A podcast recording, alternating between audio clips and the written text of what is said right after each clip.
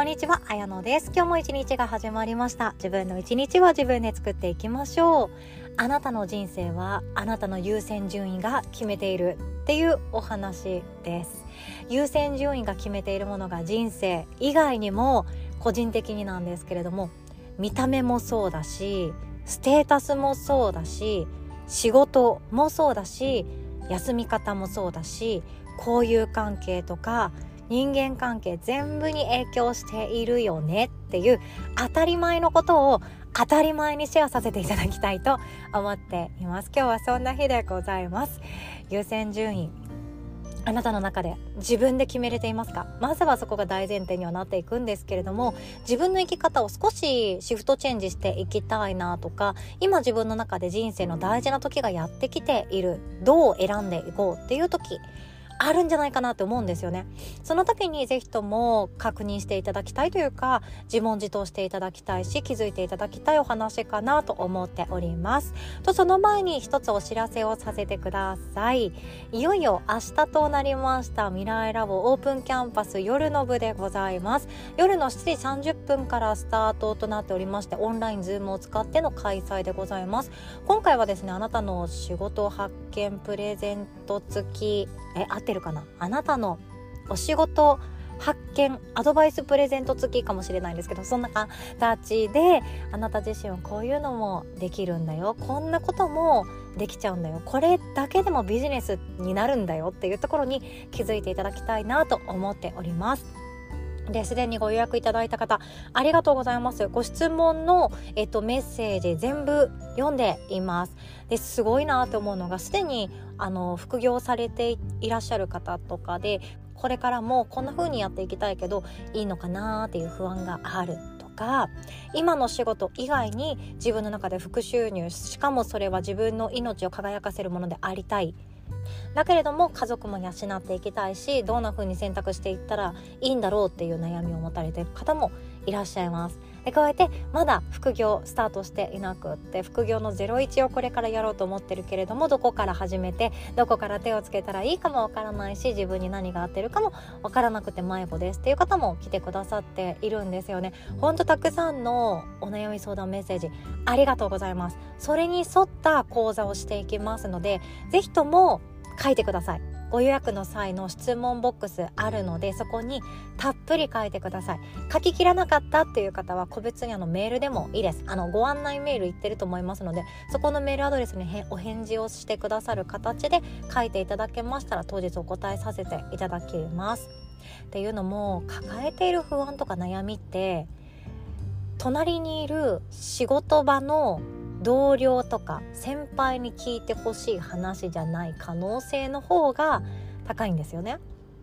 私はもちろんそうでした。隣にいる仕事仲間に相談したい内容って実はそんなになくってでも私のこのなんだろう自問自答したいけれども避けた方がいいんだろうなっていう自分の自己価値が感じられないとか私一生このままで大丈夫だろうか今の仕事だけで生きていて大丈夫なのだろうか私って承認欲求どこかで満たしてみたいと思ってるけどそれは間違っているのだろうかっていうのを仕事場の人間に相談するのって多分重いだろうなって思ったりそれに至るまでの人間関係が私の中で構築できていなかったので相談できる仲間がいなかったんですよね。だから誰かにこの話を聞いてもらいたい。でも友達じゃないしそのなんか顔見知りのよく飲み会では会うけどっていう友達でもないし仕事場での人間の関係でもないしもっと心でつながっている仲間に相談したいけど私心でつながっている人そうやいないんじゃないかっていう不安に襲われたりとかしてずっと悶々としてたんですよね。そんな私が望むコミュニティっていうものが未来ラボなんですよ。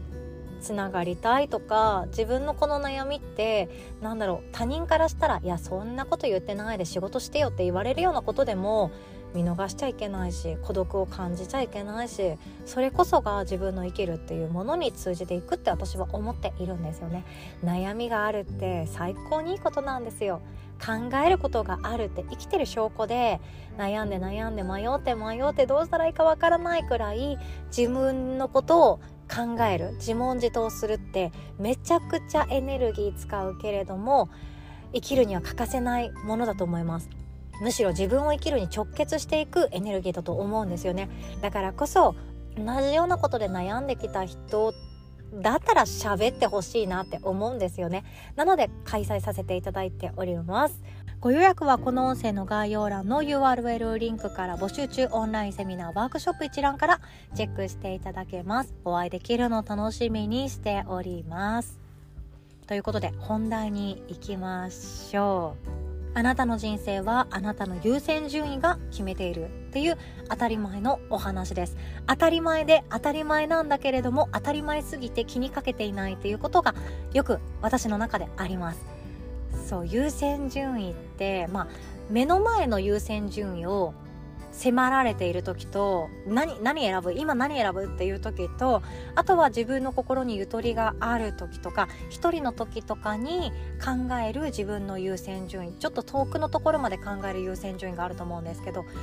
いろんなところで自分の優先順位で考える瞬間があると思うんですよね。でもその一個一個優先順位をつけるっていうことって大人になってから文字化言葉化してノートに書くとかメモにするとかスマホに入れておくとかって実はあんまりやってない方の方が多いそうででもそれをしないとどうなるかっていうと自分の優先順位が分からなくなってしまって目先の利益で選んでしまうっていうことになって後々自分で後悔してしまったり後から時を戻そうみたいな感じであの時こんな選択してたらよかったのにって後悔することだってあるんですよね。で後悔の話はまたさて大きいではあるんですけども優先順位あなたの中でつけられていますか？優先順位ってその漠然としていくとよく分かんなくなると思うんですよ。お母さんをされてる方だったら多分子供っていうのが優先順位の多分1位か2位に入ってくると思うんですよね。あとお金っていうのも優先順位の1位か2位に入ってくると思うんですよね。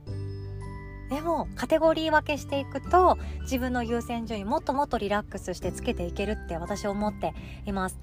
例えば1年後の自分がどんな優先順位で毎日を作っていたいかっていう理想像を作っちゃってもいいんですよね。昔の私だったらその時間はあるけど何も貢献してない。時間はあるけど誰にも貢献してなくってお金を自分で稼げていないっていう専業主婦時代がありました。私の華やかでもあり暗黒時代っていう 自分で勝手に呼んでいたりもするんですけれども人からはいいよねって言われるけれども全然良くなくって私なんか生きてても死んでても誰にも困られないんじゃないかっていうか誰にも悲しまれないんじゃないかっていう不安感そして私価値ないんじゃないかっていう自己価値が全く感じられない。そして成長っていうものもかみしめられなくって昨日と今日が似たようなものでそれを続けていくっていう毎日が私は不安で不安で仕方がなかったんですよね。もうこれある意味病気だと思うんですけど。でも私は本当にこれに悩んだんですよ。その頃の私が1年後自分がこういう優先順位で毎日を楽しめてたらいいなーっていう理想の優先順位。その第一位が自己価値を感じられるっていうことなんですよ。自己価値ってどこから来るかというと、まあ、自己肯定感とか自己重要感とかいろんなものがあると思うんですけどあ私っていいやつじゃん。私って今の私って OK じゃん。だってこういうことも自分で感じられて自分の心と体も大事にしてるし誰かにも貢献してるよね。いいことやってんじゃん私。仕事だっていいことやってんじゃんって言いたいって思ってたんですよね。1年後の自分の理想像を考えた時にその1年後の自分の毎日の中身の優先順位はこうだったらいいのになを想像した時に私の第一は自己価値でした。多分ですね第2位くらいにお金の不安をゼロにするとかそんな感じだと思います。お金の不安なくなったらいいなーって感じですね。その稼がなきゃやばいとかこんだけ必要だっていう焦りとか他にも専業主婦やってるけど結局また前の会社に復帰して時間に追われる仕事をしなきゃいけないんじゃないか。でもそれって何かというとお金が不安だからですよね。お金が自分の中でそのフリーで自由業だったとしても前の職場で頂いている給料以上に自分が稼げていたら誰も彼もがえ前の職場に戻る意味ないじゃんって分かってくれるじゃないですか。単純に言うと私は前の会社に戻りたくなくってあの働き方にまた戻りたくなくって朝何時までに保育園行ってで何時までに電車に乗ってで何時までに自分のデスクに着いて何時までにこの作業をしてで何時までに会社を出て何時までに子供のお迎えを行ってで晩ご飯作って何時までにお風呂入れて何時までに寝かせて何時までに自分が寝てで朝何時までに起きてっていうその何時までにの時間に追われる生活が私はストレスに直結してミスが増えるし自分のことが大嫌いになっていくし本当に大事にしたいもの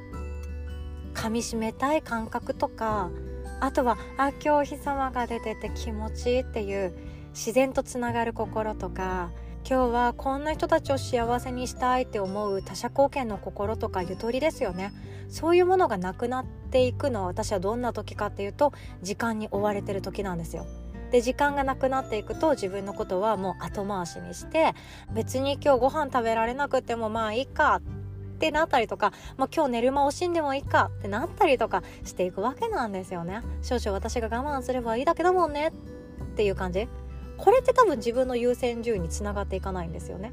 っていうことに自分の中で簡単に想像できちゃったので私の中で前の職場に戻るっていうのはできればできれば絶対に避けたい案件だったんですよね。自分の中でですよ。でもそれをなんでその候補が出てくるかっていうとお金の不安があるからなんですよ。お金の不安があるから教育費も必要だし生きていくためにもお金が必要。でも今のフリーな自由業で前の職場以上の金額を稼げていないのであれば前の職場に働き方に戻った方が安心するよね。っていうのはスタンダードな考えですよね。だって不安じゃないですか。じゃあそこの不安を消すために子供が小学校に入学するまでに自分がどこまでビジネスを作れるか自分がどこまで成長できるかどこまでお金の不安を手放せるかっていうのが自分で自分に与えた課題の一つだったんですよ。それがあと1ヶ月ちょいで終わります。ついに子供が小学校に上がります。だから小学校に上がってしばらくして「あ綾乃ちゃん会社員になったんだって」ってなったら、まあ、結果その感じ。結果あそうだったんだなっていう感じで横目で見ておいてほしいんですけれども多分今のところ私戻らなくていいよなっていう働き方してます。それは自分の優先順位をつけているからなんですよね。じゃあ私の中でその1年後こうあったらいいなっていう優先順位の第1位が自己価値を感じたいで第2位がお金の不安を手放したいだったんですよね。で第3位は何かというとピンピンコロリにつながっていくヘルシーな暮らしなんですよ。健康ってことですね。健康これも本当にすぐにはできなかったです。やっと玲子先生の力を借りてヘルシーな生活に自信が持てていくようになったんですね。で他にも第4位っていうのは深いところでの人とのつながり。これめっちゃ欲していました。なんだろうななんか前川崎で住んでいた時はもちろん友達いたんですよ。友達いたしそのいわゆるママ友っていう友達がいて同じくらいの年齢の子供を育てているママさんたちとなんか交流場なんて言うんだっけ？支援センターかな？支援センターとかで出会ったりあとは習い事とかで出会ったりしてコミュニケーションが取れて一緒にじゃあどっか遊びに行こうとかお家行き来するっていうことをやっていたんですけれどもなんか私の中で一日これで良かったのかなっていう後悔が寝る直前にやってくるんですよ。でもこれってまあ私のその承認欲求が強すぎたのかもしれないし周りの人たちに求めすぎていたのかもしれないと思ってめちゃくちゃ自分のこと責めてたんですよね友達と遊んで楽しかったのに友達の家で美味しいコーヒーとクッキーを出してもらったのに何この不満私って嫌なやつ嫌なやつ嫌なやつみたいな感じで すごい不安だったんですよねでもこの感覚も自分でしっかりと考えていくとクリアになってくるんですよ不思議と。それは何かっていうと私がつながりたい相手は子供の話とか旦那さんの愚痴とか宮崎台の前に新しいスーパーがオープンするってよとか宮前平の駅の前のあのカフェがこうでとか鷺沼駅の前のパン屋さんがこうでとかそういう話じゃなくって自分はどうありたいどう生きたい何をしたい誰に貢献したいっていう話ができる相手が多分私は相当欲してたんだと思うんですよね。同じ波長で会話をできる友達？それがほ本当に求めてたんだと思うんですよね。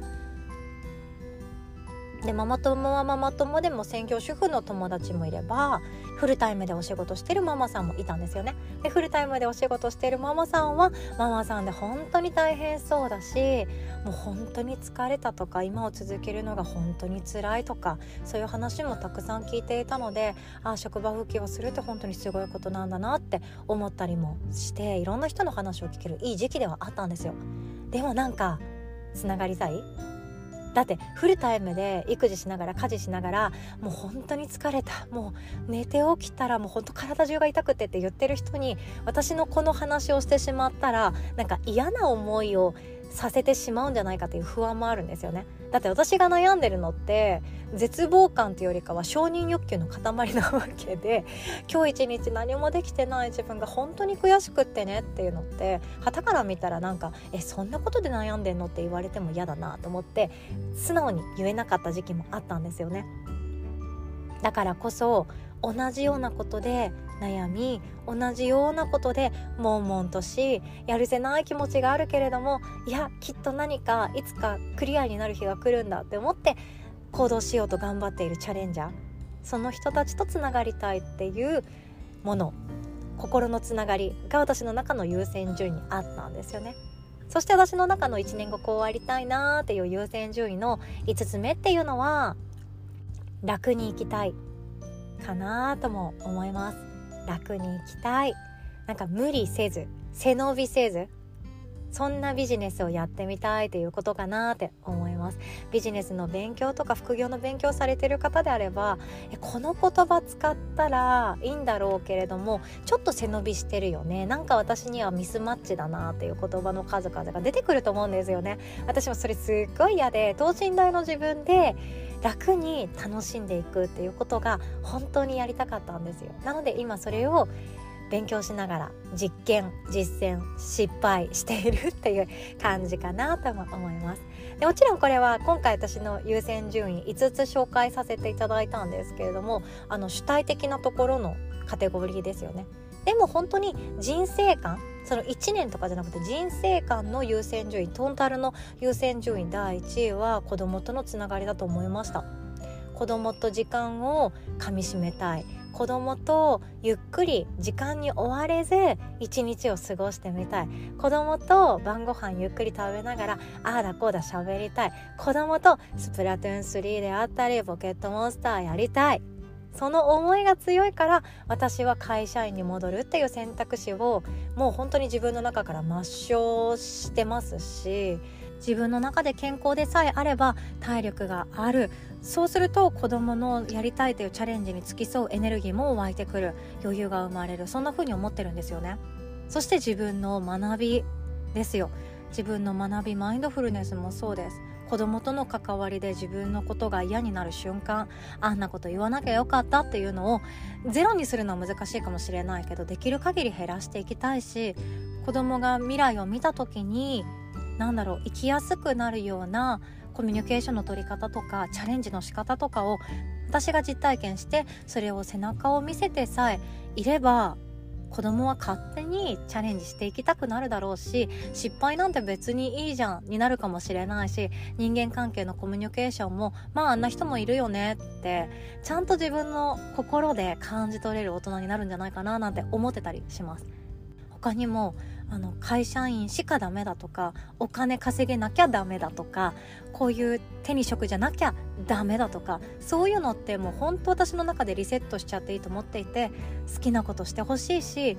好きな仕事を自分で誇りを持って誰かにギブできる大人になってほしいなっていう思いがあるメッセージがあるだから今の毎日を私は作ってるんだなって思うんですよね。自分のちっちゃい頃もそんな感じしませんでした？身近な大人が会社員だったからあ会社大人になったら会社員になるんだなであったりお父さんが稼ぎ頭でお母さんはパートで家事と育児をする人っていうお家で育ったらあ女ってそうだよね男ってそうだよねしかできないんですよね。で私ももちろんそういうスタンダードっていうかスタンダードなんだろうあのクレヨンしんちゃんの家系みたいな感じかな と思ったりもするんですけどああいう分かりやすくってあ平均的だよねっっていう家庭で育ってきたので大人になったらこうなんだよね女の人ってこうなんだよね男の人ってこうなんだよねっていうようなイメージはあったんですよね。でも自分の時代にそう感じ取って違和感があるのであればここから先の未来っていうのは自分が見せていくシェアしていく背中で語っていくそれだけだと思っています。何が正しいなんて本当に死ぬ頃にしか分かんないんだから自分の中で優先順位をしっかりと明確にして健康が大事でも子供が大事でも食べるものが大事でもストレッチ筋トレが大事でもビジネスが大事お金が大事あとは空気が大事水が大事何でもいいんですよ。車が大事な人もいるかもしれない。家が大事な人もいるかもしれない。自分だけの優先順位をしっかりと明確にしておくとなんでこれ私悩んでたんだっけっていうのがきっとあると思うんですよね。そこに気づいていけるととても楽になっていけるんじゃないかなって思っております。ということで今日はこんなお話でございました。最後までお聴きくださりいつも本当にありがとうございます。そしてそしてそしてヨガの日大阪受付スタートさせていただきました。ご予約いただけた方ありがとうございます。私も久々のリアルの対面のヨガレッスンですのでしっかりと整えていきたいと思っております。私のレッスン基本レベル1めちゃくちゃ優しいものしかしませんのでご安心くださいね。ではお互い素敵な一日を作っていきましょう。おしまい。